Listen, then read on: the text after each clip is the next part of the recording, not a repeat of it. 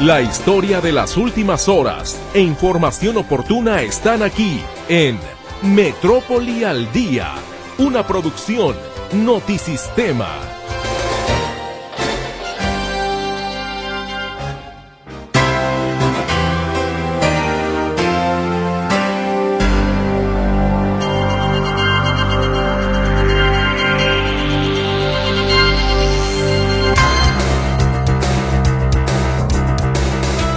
Muchísimo gusto les saludo y le doy la bienvenida a otra emisión de Metrópoli al Día. Muy buenas tardes, espero que haya tenido un gran fin de semana y por supuesto espero también que esta semana sea muy provechosa para usted en todos los aspectos. Mil gracias por el favor de su escucha, de su atención, de su participación. Si es que va a hacernos llegar algún mensaje que aquí recibiremos con mucho gusto. De esta manera iniciamos entonces nuestro espacio informativo en este lunes ya 12 de febrero de 2024. La Secretaría de Asistencia Social abre el registro para la revalidación de beneficios del programa Mi Pasaje para estudiantes. La coalición de los partidos Hagamos, Futuro, Morena, PT y Partido Verde impugnarán la resolución del Tribunal Electoral que tambalea la candidatura de Pedro Kumamoto en Zapopan. Saldo de dos trabajadores fallecidos arroja la explosión de una caldera dentro de una fábrica de lácteos en el municipio de Lagos de Moreno. Presenta la Arquidiócesis de Guadalajara programa de actividades con motivo de la Semana Santa. Desalojan a más de 2.000 estudiantes y profesores de la Prepa 6 de la Universidad de Guadalajara en Miravalle por una fuga de gas. Por parte del plantel ya habían hecho la evacuación de 2.000 estudiantes. Se procedió a hacer la investigación donde manejan ellos gas LP, descartando algún riesgo mayor. Asesinan a cuatro personas en las últimas horas en la zona metropolitana de Guadalajara. Saldo perdón, revelan mediante video ataque a militares con explosivos registrado a finales de enero en el poblado de Zipoco, perteneciente al municipio de Santa María del Oro, Jalisco. Con este resumen le damos a usted la bienvenida a Metrópoli al Día. Muy buenas tardes. Mi compañera Berenice Flores está encargada de contestar sus llamadas telefónicas en el 33 38 13 15 15 y 33 38 13 14 21. El WhatsApp, el Telegram también, a ambas plataformas a sus órdenes en el 33 22 23 27 38. Mi compañero Roberto Álvarez les saluda en el control de audio. En unos instantes más, o en una media hora más, estará también por acá en el control de audio Gerardo Huerta. Y ante este micrófono les saluda su servidora Mercedes Altamirano. ¿Qué le parece si vamos a la pausa comercial y regresamos para llevarle a usted los detalles de la información? Porque hay bastante que compartir para usted en estas dos horas de Metrópoli al día. Ya volvemos.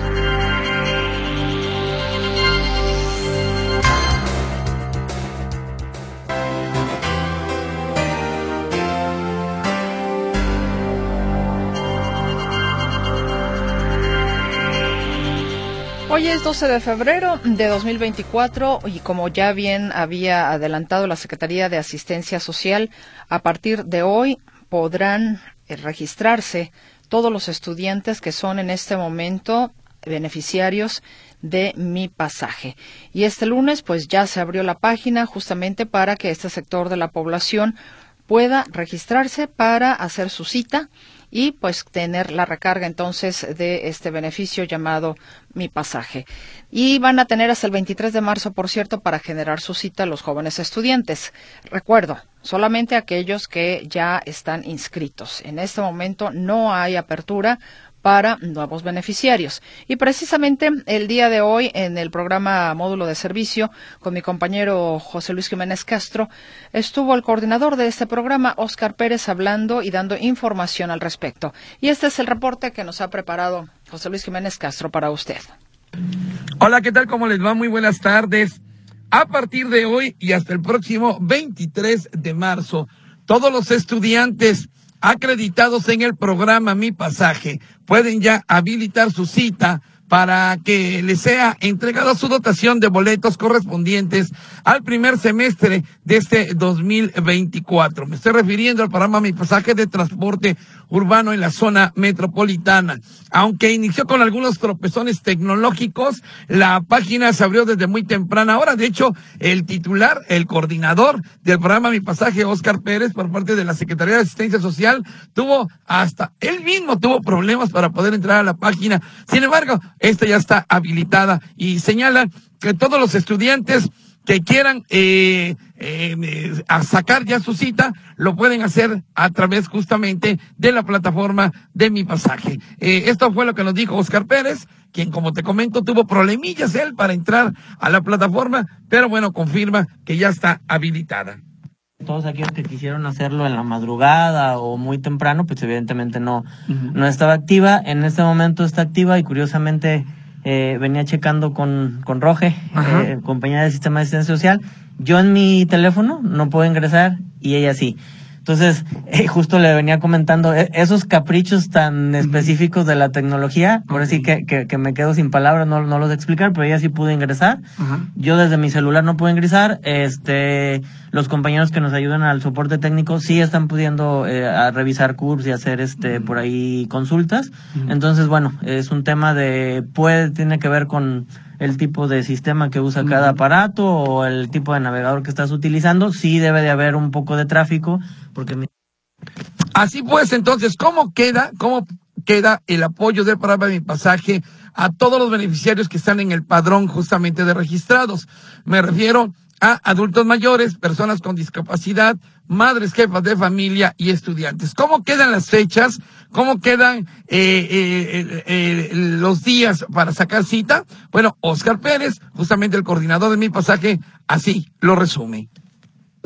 Adultos mayores, personas con discapacidad y mujeres, empezamos el pasado 2 de febrero, viernes 2, y vamos a terminar, el perdón, el 8 de marzo.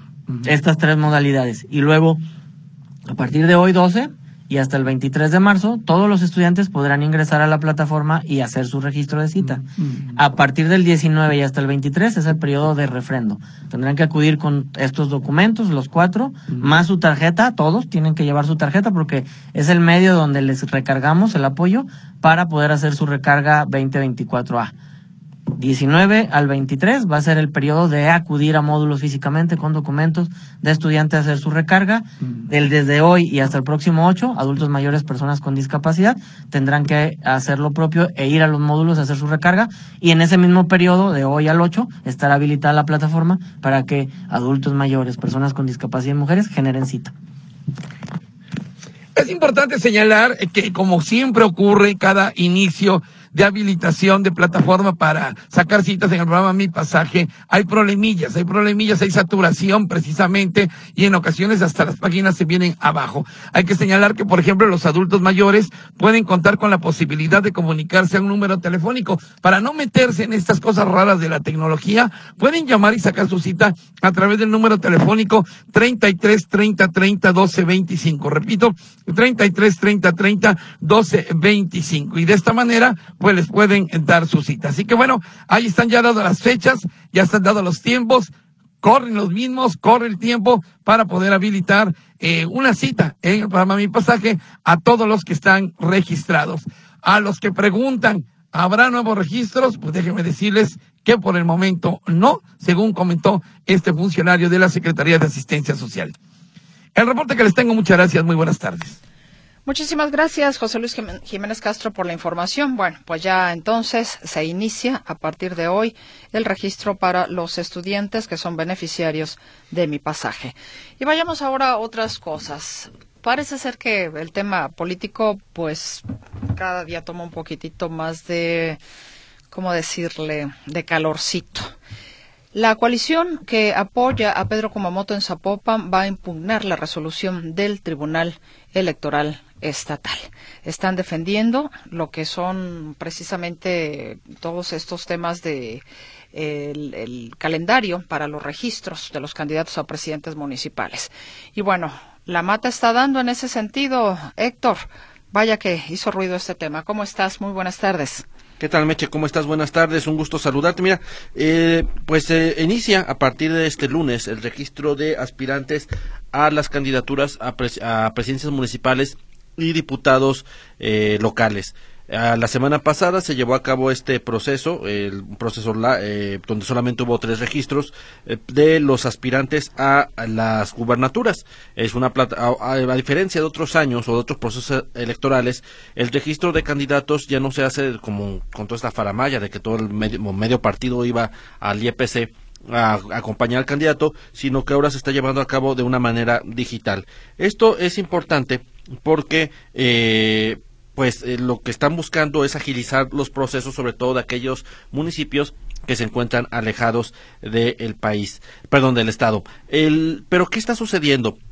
Hubo una resolución del fin de semana del Tribunal Electoral del Poder Judicial del Estado de Jalisco, donde al partido Morena en particular, que ya tenían, digamos, acomodados cómo iban a estar divididas sus candidaturas, eh, pues le están advirtiendo que, o le está literalmente dictando el Tribunal Electoral, cómo es que deben de colocar a sus aspirantes. Es decir, no pueden ir, eh, recordemos que hay un tema de paridad de género en, en, municipios de alta competitividad y alta población que deben de cumplirse y al parecer el partido Morena no estaba cumpliendo con este tema. No solamente es Morena, recordemos que es una coalición donde está el partido Hagamos, está el partido Futuro, está el partido de Verde, el partido del Trabajo.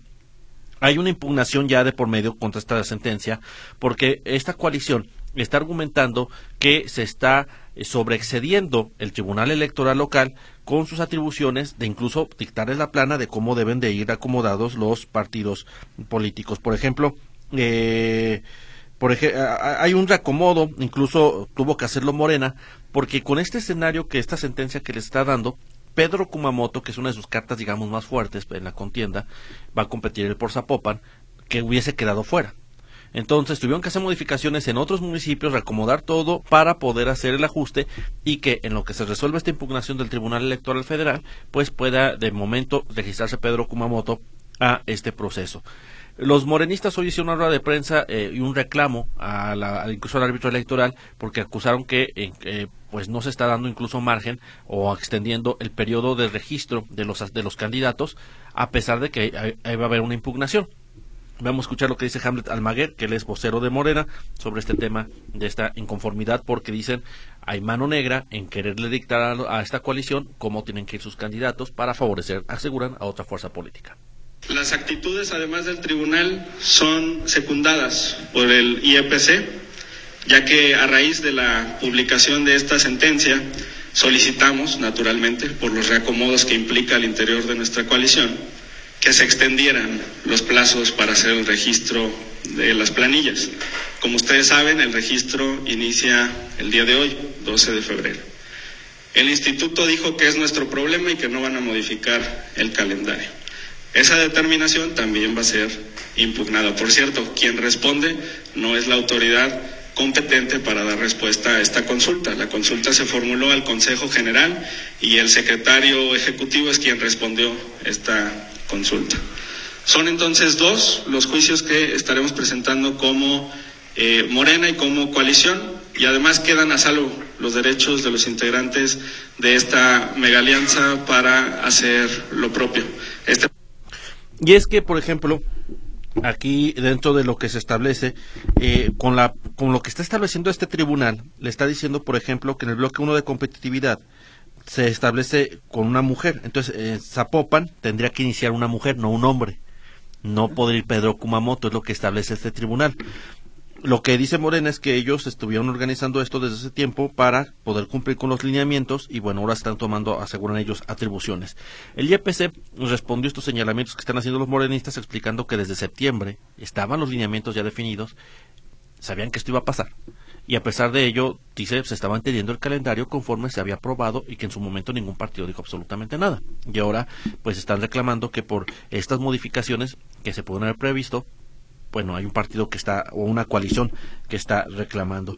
El asunto, si bien el Tribunal Electoral es una instancia, hay instancias superiores, la Sala Guadalajara, luego la Sala Superior del Tribunal Electoral del Poder Judicial de la Federación, hoy van a presentar la impugnación y bueno, ya será este, este, este, este tribunal el que resuelva si esta coalición tiene la razón o es el Tribunal Electoral con estos lineamientos en cuanto en materia de paridad.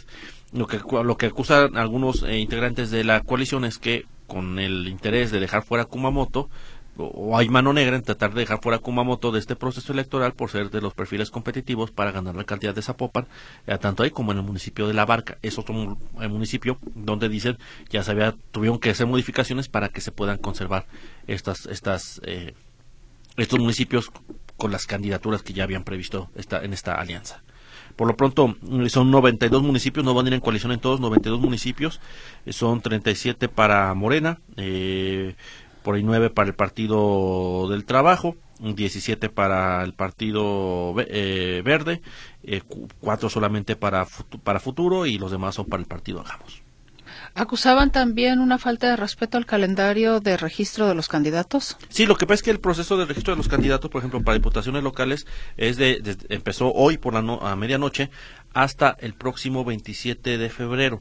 En el caso de los registros para candidatos a presidentes municipales y planillas, es hasta el próximo 3 de marzo lo que argumentan es que con esta impugnación que se estaría presentando, pues lo que piden es que el IEPC también modifique las fechas por si esta sentencia se llega a retrasar. El, eh, lo que dice el IEPC es que el calendario estaba desde un principio. Entonces, si, si ahorita están dándose cuenta que o la sentencia modifica esto, bueno, el calendario ya estaba. Entonces debían haber, se debió haber previsto esto acorde al calendario que se aprobó, incluso por los consejeros de los partidos en el mes de septiembre. Y no sentirse sorprendidos ahorita en la coalición. Porque son escenarios que pudieron haberse previsto desde, desde, hace algunos meses. Así es. Héctor Escamilla Ramírez, muchas gracias. Hasta luego. Buena tarde. Buena tarde. Y como ya se lo especificaba a usted, estas declaraciones en el ámbito de una rueda de prensa que ofreció Morena precisamente hoy o la coalición, pero antes de ello, por la mañana, precisamente estuvo conversando a los micrófonos de Notisistema en Buenos Días Metrópoli Hamlet García Almaguer. Él es el diputado federal por Jalisco y vocero de Claudia Sheinbaum, quien señaló que Morena presentará 70 textos en redes sociales de la directora de Signalab, Rosana Reguillo, para impugnar su participación en la selección de preguntas ciudadanas en el debate presidencial. Eso fue lo que señaló Hamlet García. Nosotros contamos con más de 70 publicaciones en redes sociales por parte de la directora de Signalab que van a formar parte de la impugnación ante la Sala Superior del Tribunal Electoral. Y será la autoridad jurisdiccional quien determine si esos signos inequívocos de parcialidad son sostenibles para asignarles esta determinación de las preguntas del debate. 70 eh, publicaciones con qué tipo de contenido? En contra de la cuarta transformación, en contra del presidente de la República Andrés Manuel López Obrador, en contra de la doctora Claudia Sheinbaum y a favor otras de Xochitl Gálvez. Hamlet García Almaguer aclara que la impugnación no es contra el ITESO, sino contra la directora de Signalab, Rosana Reguillo, quien considera que hace política desde la institución. Esta noche, bueno, van a impugnar de manera oficial. Pero también el rector de esta casa de estudios, Alexander Satirka, habló sobre el tema y habló para defender el rigor y la seriedad con la que se trabaja precisamente desde Signalab, que encabeza Rosana Reguillo ante la impugnación que Morena presentará esta misma noche para evitar que Signa Lab del ITESO filtre las preguntas ciudadanas en redes sociales en el debate presidencial del 7 de abril. El rector de esta casa de estudios, Alexander Satirka, habla del rigor y la seriedad con la que trabaja. Reitera que la propuesta de Signa Lab ganó por unanimidad sobre otras instituciones educativas, que su participación en las elecciones del 2018 y 2021 avalan su profesionalismo y que la autoridad electoral reconoce su experiencia, el equipo humano, las herramientas de procesamiento de grandes volúmenes de datos y su capacidad de análisis. La propuesta presentada por Signalab compitió con varias instituciones universitarias y de investigación y resultó ganadora por unanimidad. El acuerdo del INE reconoce expresamente que el laboratorio cuenta con la experiencia, el equipo humano, las herramientas de procesamiento de grandes volúmenes de datos, así como de análisis y procesamiento del lenguaje natural a través de distintos algoritmos para atender los requerimientos que el propio instituto plantea en su metodología. Signalab ya ha colaborado en las elecciones de 2018 y 2021 con el INE, por lo que la calidad y rigor de su trabajo está ampliamente probada. El ITESO es una universidad apartidista, comprometida con la democracia, con el diálogo y con la construcción de propuestas a favor de la justicia y la paz. Las investigaciones del ITESO son sólidas y serias, por lo que su rector Alexander Satirka respalda el trabajo que por años ha realizado el laboratorio Signalab, que lidera la investigadora y académica Rosana Reguillo. Creemos que el trabajo académico riguroso es necesario para ampliar nuestra comprensión del mundo y nunca debe estar supeditado a conveniencias políticas de ningún actor de la esfera pública. Por ello, las investigaciones que se desarrollan en la universidad son diversas y sólidas y en ningún caso tienen el propósito de respaldar o apuntalar ninguna fuerza política. Los que conocen al ITESO saben que nuestra universidad es una ágora permanentemente abierta a las distintas voces y al debate libre de las ideas. A México lo haremos avanzar desde el diálogo, la concordia y la colaboración. Este es nuestro compromiso. Por su parte, el diputado federal por Jalisco y vocero de Claudia Sheinbaum, Hamlet García Almaguer, confirma en efecto que esta noche impugnará, porque consideran que la directora de Signalab hace política desde el ITESO, dejando al lado el principio de imparcialidad. Nosotros contamos con más de 70 publicaciones en redes sociales por parte de la directora de Signalab, que van a formar parte de la impugnación ante la Sala Superior del Tribunal Electoral. Y será la autoridad jurisdiccional quien determine si esos signos inequívocos de parcialidad son sostenibles para asignarles esta determinación de las preguntas del debate. 70 eh, publicaciones con qué tipo de contenido? En contra de la cuarta transformación, en contra del presidente de la República, Andrés Manuel López Obrador, en contra de la doctora Claudia Sheinbaum y a favor otras de Xochitl. ¿Cuándo ustedes presentarán la impugnación oficial? Hoy por la noche. Hoy por la noche. ¿Y consideran que la autoridad electoral debe dejar fuera de aliteso de esta... No, no, no. A ver, es que es lo mismo, se envuelven en la institución, pero nosotros a quien señalamos es a la persona que está haciendo política desde la institución. A Rosana Reguillo. Correcto. Y no lo estamos afirmando nosotros.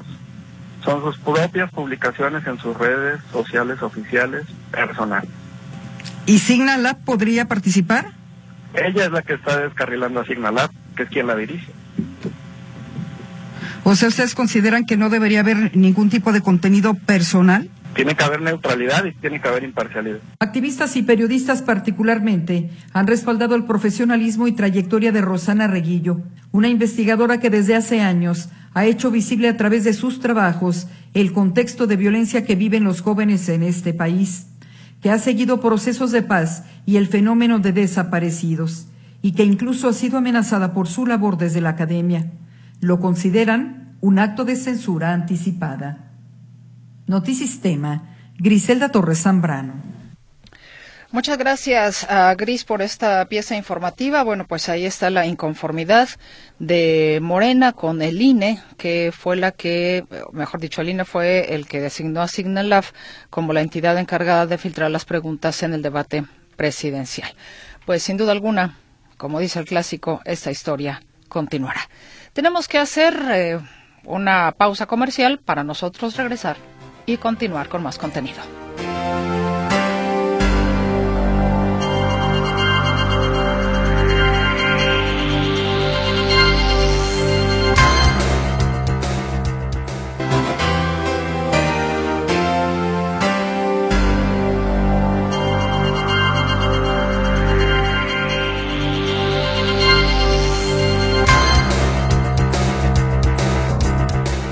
Teléfonos en cabina están a sus órdenes 33 38 13 15 15 y 33 38 13 14 21. WhatsApp y Telegram también están a sus órdenes en el 33 22 23 27 38. Y seguimos con más cuestiones de corte electoral. Ya escuchábamos pues lo que la coalición que apoya a Pedro Kumamoto estará haciendo esta noche de impugnar tanto lo que es la resolución del Tribunal Electoral Estatal que le piden pues o que, que hace que se tambalee la candidatura de Pedro Kumamoto, como también las publicaciones de la directora del laboratorio eh, Signa del ITESO, Rosana Reguillo. Y bueno, pues eh, hablando de, de, estas cuestiones, también hoy el presidente de la República hizo un señalamiento. Dijo que el 2 de junio será un referéndum para el movimiento de transformación, para la cuarta transformación. Mi compañero Arturo García Caudillo nos tiene el reporte. ¿Cómo estás, Arturo? Te saludo con gusto. Muy buenas tardes. ¿Qué tal, Mercedes? ¿Cómo están, amigos? Me da, me da gusto saludarles. Pues justamente el presidente Andrés Manuel López Obrador, que la semana pasada eh, pues eh, había mencionado que el paquete de reformas que envió al Congreso de la Unión el 5 de febrero lo hacía con la intención de incidir en la decisión del voto de los ciudadanos para el próximo 2 de junio. Este asunto pues evidentemente fue ampliamente criticado porque se supone que el Ejecutivo Federal por ley no debería estar eh, haciendo campaña o no debería estar tocando temas que pudieran eh, parecer eh, eh, como actos de campaña y o proselitismo en favor de algún partido. Por eso es que justamente hoy el presidente Andrés Manuel López Obrador dice que después de ver todo esto, pues tiene que responder que sí, que lo hace con toda la intención porque el próximo 2 de junio el, la elección será más con más bien un referéndum para conocer si la gente quiere o no que se mantenga el movimiento de la cuarta transformación. Porque esta elección próxima es al mismo tiempo un referéndum y plebiscito. Es, ¿Quieres que continúe la transformación?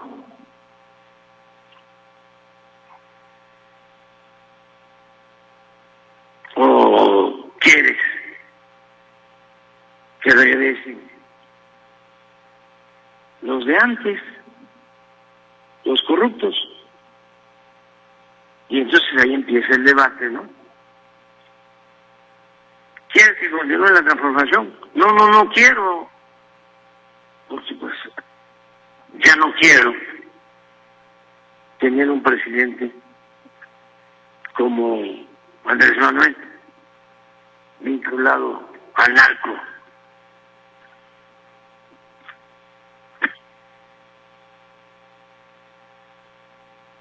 ven este cuántos mensajes se difundieron sobre eso. Millones. Pues ahí está el presidente Andrés Manuel López Obrador. Así es que dice que como eh, la crítica ha sido en su contra y los hashtags eh, el narcopresidente han sido tantos que pues por eso sí va a ser para él o para la cuarta transformación un eh, referéndum, la elección del próximo 2 de junio, y que por eso justamente hacía este, eh, o había presentado este eh, cúmulo de reformas, 18 a la Constitución y dos a leyes generales. De hecho, de estas 18 reformas a la Constitución, pues se tiene que modificar más de 40 artículos de la Carta Magna. Entonces estamos hablando como del 30 35% de lo que es todo eh, todo el texto constitucional. Entonces, pues es un, tema que bastante complicado y que sí va a hacer pensar a los legisladores eh, y además trabajar a marchas forzadas, realizar lo más que puedan, aunque muchos de estos temas me parece que difícilmente podrían salir antes de la elección del 2 de junio. Eh, la intención como dice el presidente López Obrador, es despertar la conciencia ciudadana y ver qué es lo que ocurre con la próxima elección. Mi reporte, Mercedes. Pues se lo agradezco enormemente y más adelante vamos a platicar precisamente sobre las reformas, ¿no? Sobre ese paquete de reformas, porque inclusive por ahí ya se hizo la definición o dio un poquito más em, de luz, por decirlo de alguna manera, o más información, lo que es, por ejemplo, la reforma al Poder Judicial que estuvo detallando ahí la secretaria de Gobernación, Luisa María Alcalde, y bueno, también qué es lo que van a hacer los diputados con estas con estas reformas, ¿no? Que tienen que obviamente pues revisarlas, pero dicen que tienen más chamba. Es correcto, sí tienen bastante chamba, entonces este vamos a ver qué es lo que ocurre eh, en estas próximas semanas de aquí a que termine el periodo ordinario de sesiones en la Cámara de Diputados. Por cierto, hablando de luz, el presidente López Obrador eh, tiene un, un faro apagado desde la semana pasada. El ojo derecho tiene una infección que incluso el fin de semana lo obligó a usar lentes eh, en, uno de los actos que llevó a cabo eh, fuera de la ciudad, esto fue en Morelos, y hoy eh, pues seguía con la infección y eso y él dice que es un tutupiche, después revisé en el, en, el diccionario y el tutupiche pues es lo que acá en la capital llamamos perrilla, entonces eh, sí parece como que sí se le infectó y sí ya lleva varios días con este asunto, pero aún así ha seguido trabajando, eh, pero también desgraciadamente para él, pues los memes eh, han surgido a partir de este pequeño detallito, una infección en el ojo derecho que no lo ha dejado en paz durante por lo menos yo creo que una semana, porque mm, por lo menos yo lo detecté el jueves y el viernes ya salió con el ojo así, eh, bastante hinchado y prácticamente cerrado. Qué molesto es eso, ¿eh? Yo creo, sí, no sé si te ha pasado a mí, sí, ya, hijo, no, no, qué cosa más espantosa. Sí, es una cosa espantosa y pero a lo mejor es por la edad, pero eh, normalmente a los 3, 4 días ya uno puede abrir los ojos. Y por eso te decía yo que trae una lámpara apagada. No, sí, pues ojalá que se recupere pronto el presidente. Sí, ojalá que sí, por el bien de él y por el bien del país. Sí, no sé si es muy molesto traer un ojo ahí todo que no te funciona, por decirlo de alguna manera. Pues muchas gracias, Arturo. Al, contrario, hasta el rato. Hasta el rato. Sí, hombre, ahorita me, me acordé una vez en los dos ojos, así, o sea, tenía, ahora sí, los dos faros apagados, literal. A lo mejor a usted le habrá dado algún tipo de infección y sí, sí, son muy, muy, pero muy molestas. Bueno, seguimos con otras cosas. Mire, a propósito de las reformas del presidente López Obrador y que, como le decía, más adelante vamos a platicar un poquito más al respecto de lo que hoy, por ejemplo, ya con más detalle daba a conocer la secretaria de Gobernación, Luisa María Alcalde, en torno a la del Poder Judicial.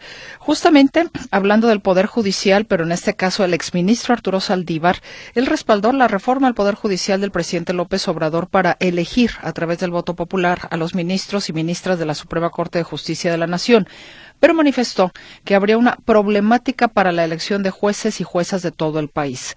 Al participar en los diálogos por la transformación en materia de seguridad y justicia, donde estuvieron empresarios del país, Saldívar señaló que mediante la elección popular, los eventuales ministros y, eh, y ministras estarán más alejados de quien los propuso, porque no le deberán el cargo ni al presidente ni a la coalición en el Senado que logró la mayoría calificada.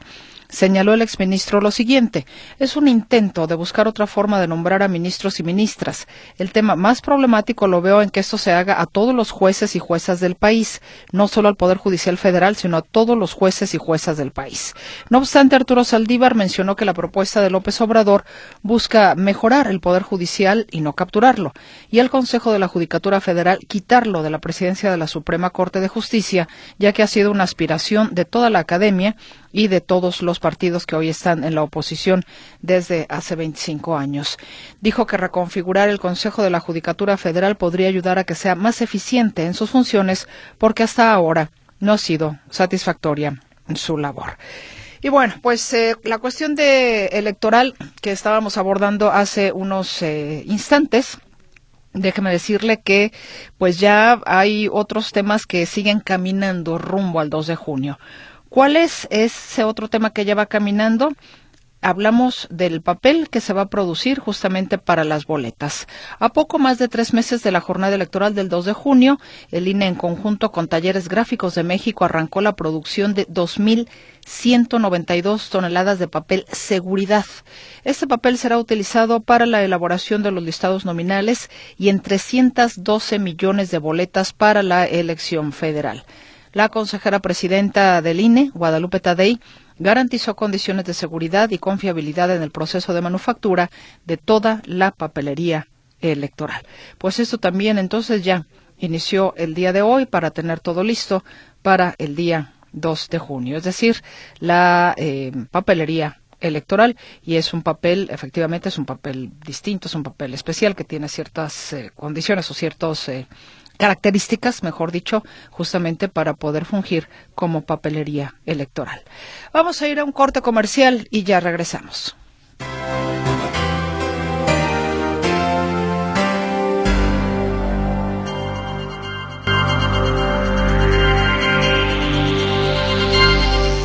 De regreso con usted y bueno, pues han llegado ya más vacunas para esta campaña que realiza contra el COVID la Secretaría del, eh, de Salud Jalisco. Cuéntanos, Claudia Manuela, ¿cómo estás? Bienvenida. ¿Qué tal, Mercedes? Gracias. Muy buenas tardes. Efectivamente, llegó a Jalisco el último cargamento de vacunas contra el COVID-19 de la compra que realizó el gobierno del estado avalada por la OMS, la Organización Mundial de la Salud, de la farmacéutica moderna. Hay que recordar que son 50 mil vacunas de Spyvax, de la farmacéutica moderna. Llegó el último cargamento de 10 mil vacunas para completar esta campaña de vacunación que realiza el gobierno del Estado a personas vulnerables. El secretario de Salud, Fernando Petersen, confirma que se abre la vacunación para personas mayores de 65 años, años, perdón, aparte de los grupos vulnerables a quienes va dirigida esta campaña. O sea, cualquier persona de, de 65 años o más que pues quiera vacunarse, aunque tenga seguridad social, pueda hacerlo con esta campaña, eh, porque primero hay que recordarlo, Mercedes, estaba abierto solamente a personas sin seguridad social. Ahora es con seguridad social, pero que sean mayores de, 60, de 65 años y aparte las personas vulnerables. Escuchamos la voz del secretario de Salud, Fernando Petersen. Y última entrega de vacunas de laboratorio Moderna que adquirió el gobierno de Jalisco de esta manera.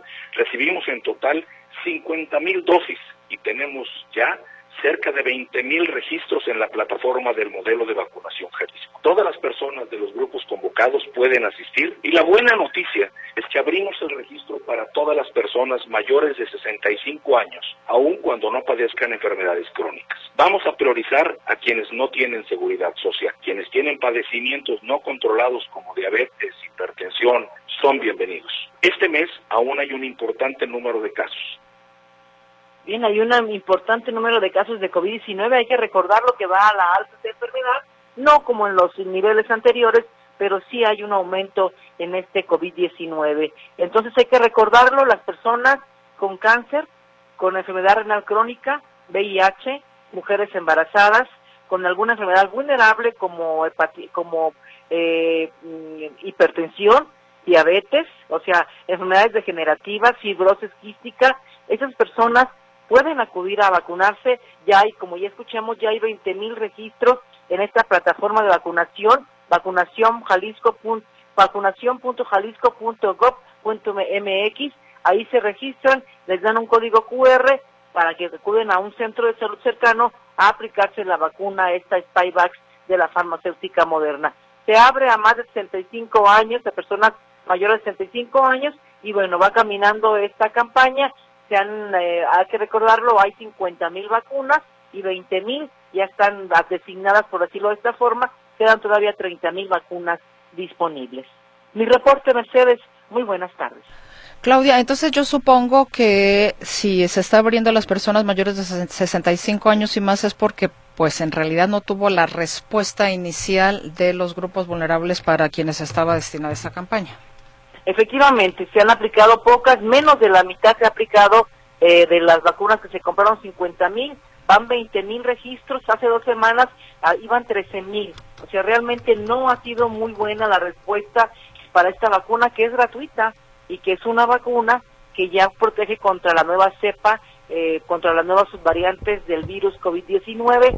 Hay que recordarlo, mucha gente no le gustan las vacunas, eh, en especial a esta, se le tuvo un poco de anima, animadversión porque fue muy hecha muy rápido, según decían las personas, y ya decían el director de salud pública, Ángel Nuño Bonales, él decía que no causa muchas secuelas, que es un mito, dice que no es verdad, y bueno, al parecer esto es lo que también no permite acercarse a estas personas, pero hay que decirlo, Mercedes, es peor que les dé un COVID fuerte y que llegue a matarlas a que tengan alguna secuela como dolor de cuerpo o de brazo por aplicarse la vacuna. Bueno, pues entonces se abre para las personas de 65 años y más, independientemente de que no sean vulnerables.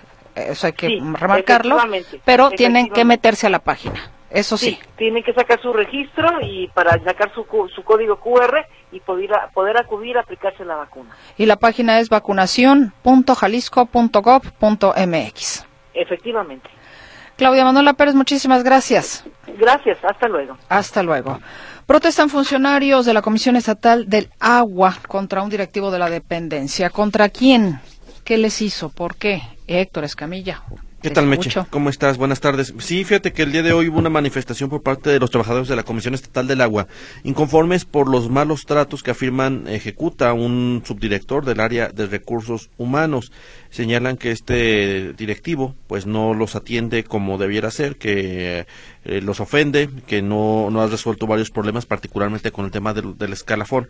Y es por eso que exigen estos trabajadores, los que se manifestaron hoy, la destitución inmediata de Luis Guillermo Guzmán Ramírez, subdirector de Recursos Humanos de la Comisión Estatal del Agua. El, un grupo de aproximadamente 100 trabajadores llevó a cabo una manifestación, una movilización que llegó hasta las instalaciones de la Comisión Estatal del Agua en Avenida Alemania y Federalismo, ahí en la Colonia Moderna, esto para reclamar pues el comportamiento de este personaje y reclamar o pedir que su salida inmediata de este eh, de este ente.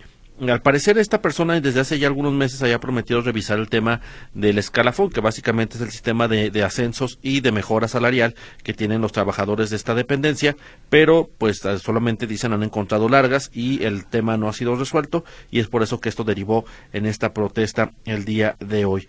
Hubo ya una reacción por parte de los encargados de esta área del, de- del servicio público.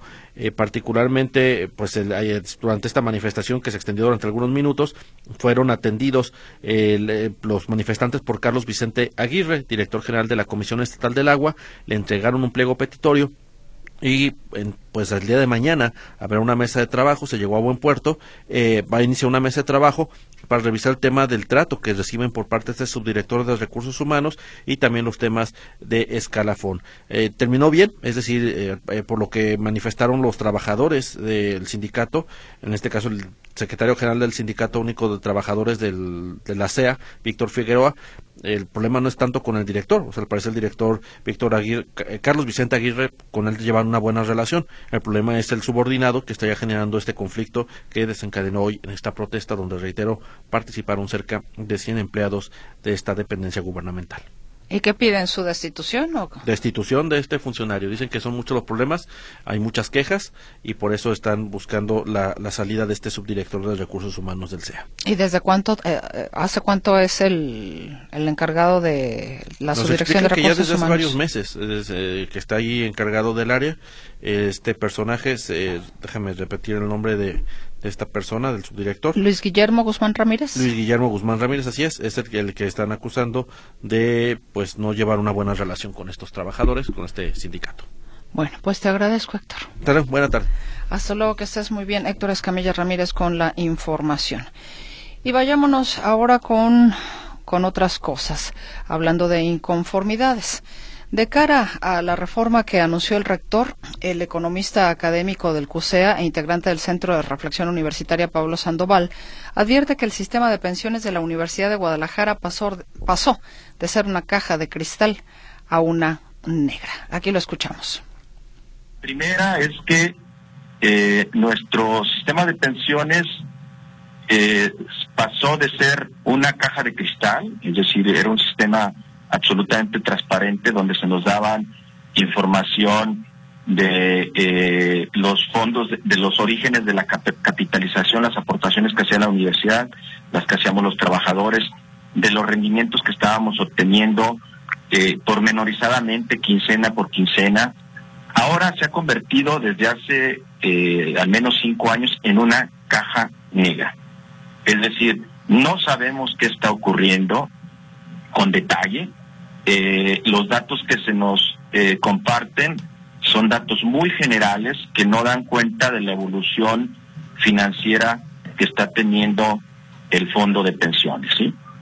Esa es la primera razón. De, desde hace aproximadamente cuatro o cinco años, la información eh, a la que tiene un acceso de manera legal porque el convenio que rige el sistema de pensiones obliga al comité técnico, que es el que toma las decisiones sobre dónde invertir, lo obliga a publicar mensualmente los informes financieros y a, hacérselos llegar a quienes cotizamos en ese fondo, que somos los trabajadores de la Universidad de Guadalajara, tanto académicos como administrativos. Entonces, eh, ese fondo se ha convertido en una caja negra.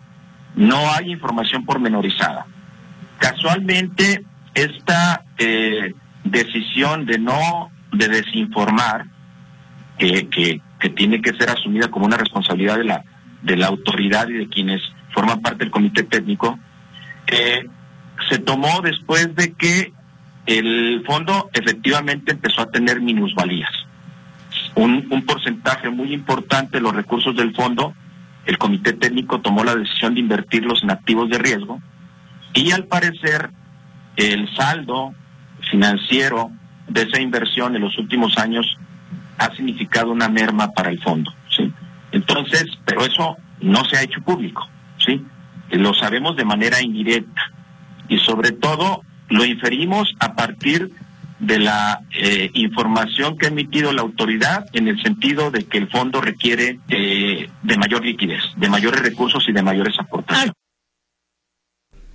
Hay parte de las diez razones que plantea Pablo Sandoval para no avalar la reforma al sistema de pensiones que anunció el rector de la Universidad de Guadalajara. Le recuerdo los teléfonos en cabina 33 38 13 15 15, 33 38 13 14 21, nuestro WhatsApp y Telegram también a sus órdenes en el 33 22 23 27 38. Vamos a ir al noticiero Notisistema de las 7 y al regreso estaré leyendo su amable comunicación, la que mucho agradecemos en este espacio Metrópoli al Día.